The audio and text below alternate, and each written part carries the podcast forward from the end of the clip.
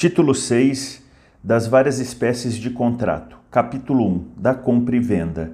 Seção 1 Disposições gerais. Anota aí em cima do artigo 481 no seu caderno de memorização da Lei Seca ou no seu Vademecum que o contrato de compra e venda necessariamente possui três elementos. Elemento número 1, um, coisa. Elemento número 2, preço. E elemento número 3, vontade, consentimento. Prossigamos. Já grifo o artigo 481, muito cobrado em concursos. Pelo contrato de compra e venda, um dos contratantes se obriga a transferir o domínio de coisa certa e o outro a pagar-lhe certo preço em dinheiro.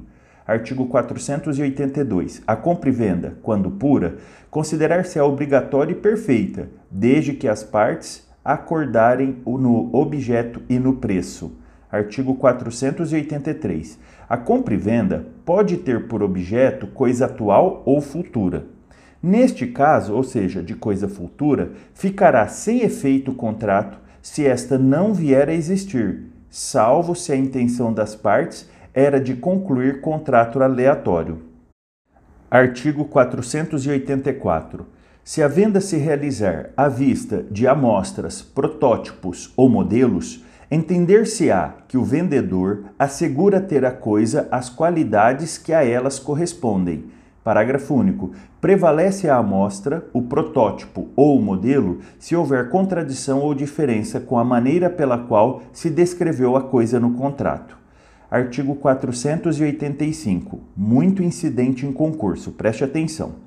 A fixação do preço pode ser deixada ao arbítrio de terceiro, que os contratantes logo designarem ou prometerem designar.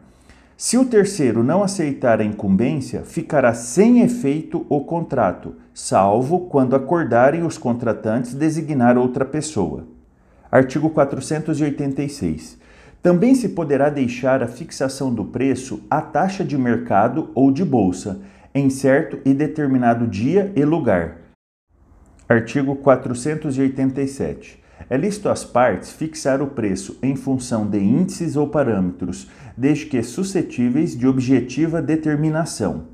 Artigo 488. Convencionada a venda sem fixação de preço ou de critérios para sua determinação, se não houver tabelamento oficial, entende-se que as partes se sujeitaram ao preço corrente nas vendas habituais do vendedor.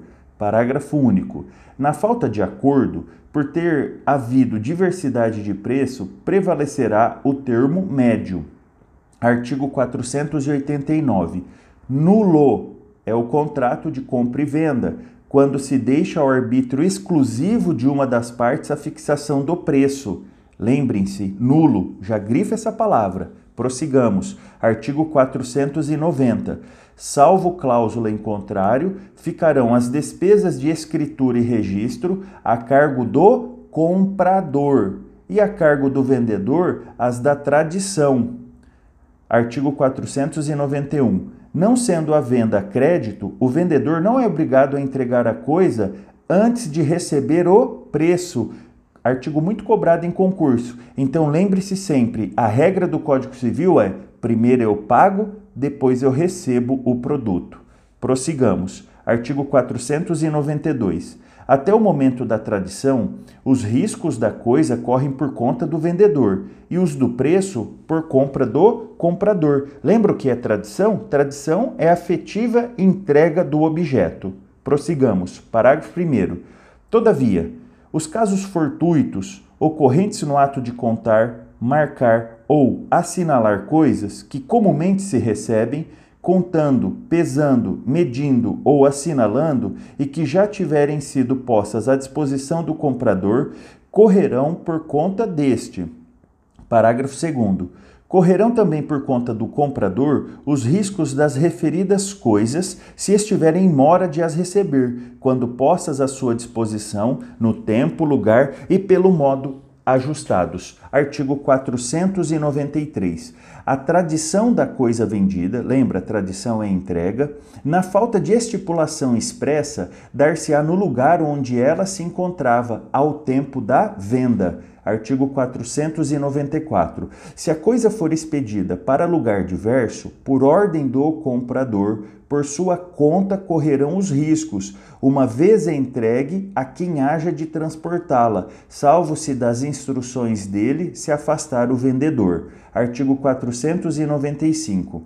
Não obstante o prazo ajustado para o pagamento, se antes da tradição, lembra, tradição é entrega, o comprador cair em insolvência, poderá o vendedor sobrestar na entrega da coisa, até que o comprador lhe dê calção de pagar no tempo ajustado.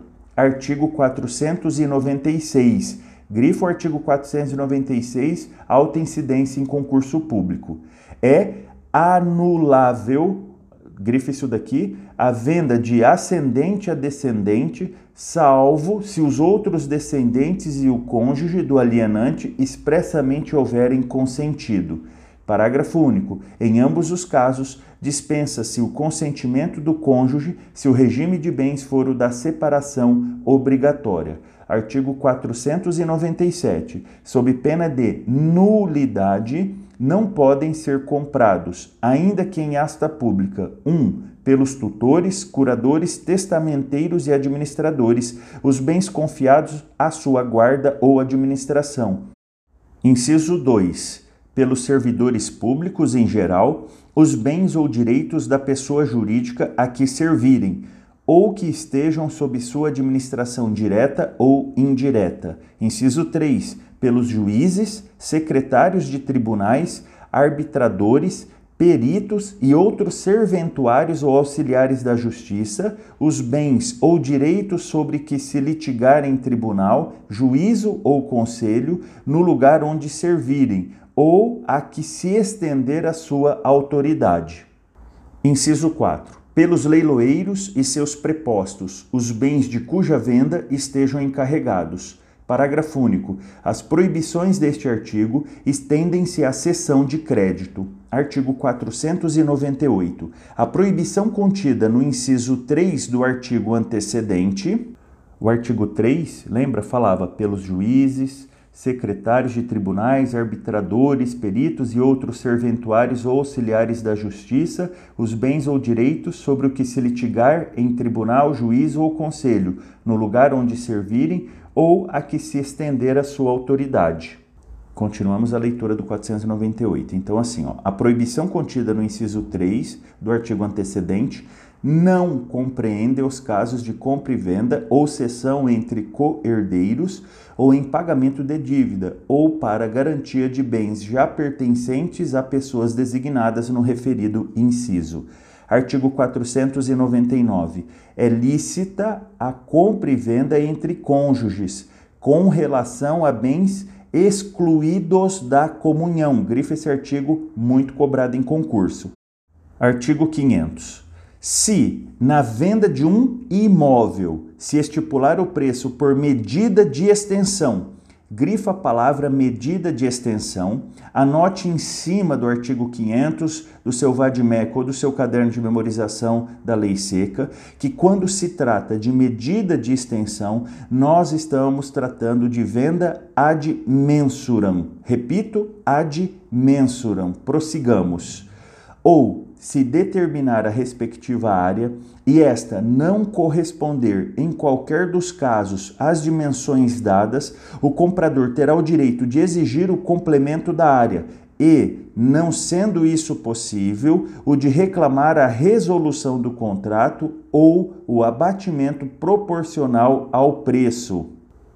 Amigos, esse artigo 500 CAPT despenca em concurso, tá? É a venda ad mensure prossigamos, porque agora o parágrafo primeiro tratará da venda ad corpus. Já anota aí é, num canto do seu Vadimeco ou no seu caderno de memorização da lei seca essa observação do parágrafo primeiro que se trata de venda ad corpus. Prossigamos. Parágrafo 1. Presume-se que a referência às dimensões foi simplesmente enunciativa, grifa a palavra simplesmente enunciativa, para que vocês lembrem que está aqui se referindo à venda ad corpus, quando a diferença encontrada não exceder de um vigésimo da área total enunciada. Amigos, um vigésimo é 5%, ok? Prossigamos. ressalvado ao comprador o direito de provar que, em tais circunstâncias,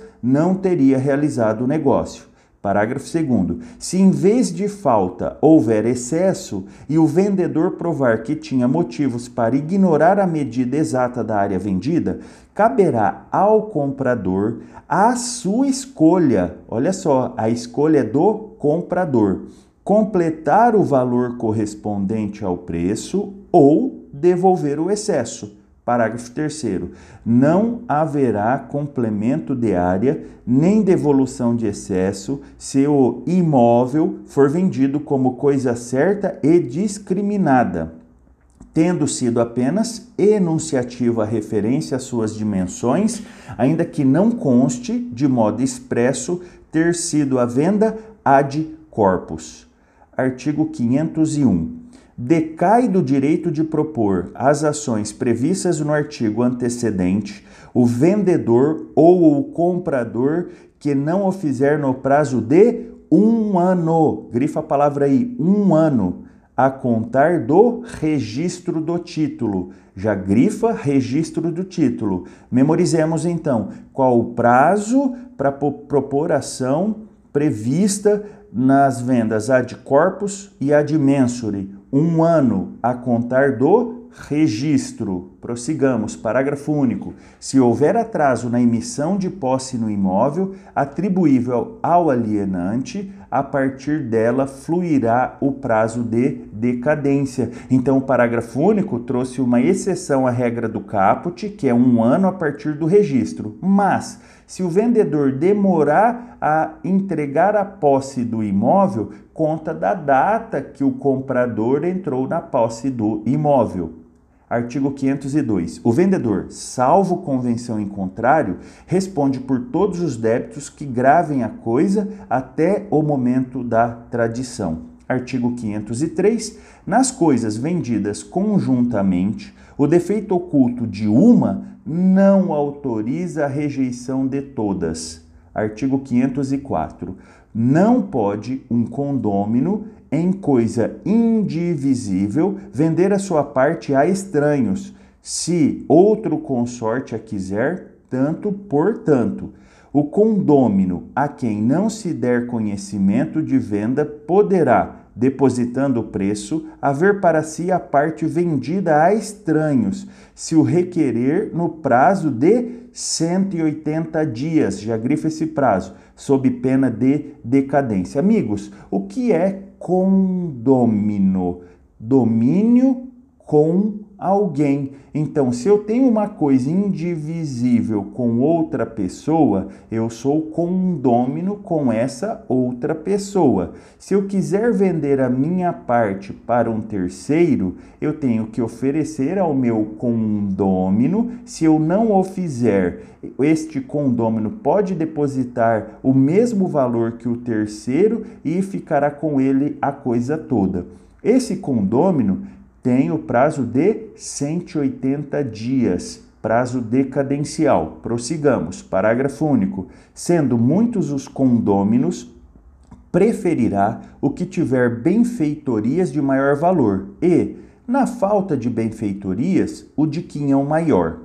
Se as partes forem iguais, haverão a parte vendida os comproprietários que a quiserem, depositando previamente o preço. Se vocês tiverem alguma dúvida, sugestão ou crítica, manda para mim no Instagram @marcelrulli memorize. Amigos, se inscrevam no nosso canal do Telegram, é 100% gratuito, tem muito material lá para vocês. É hashtag civil é legal. Um grande abraço, bons estudos.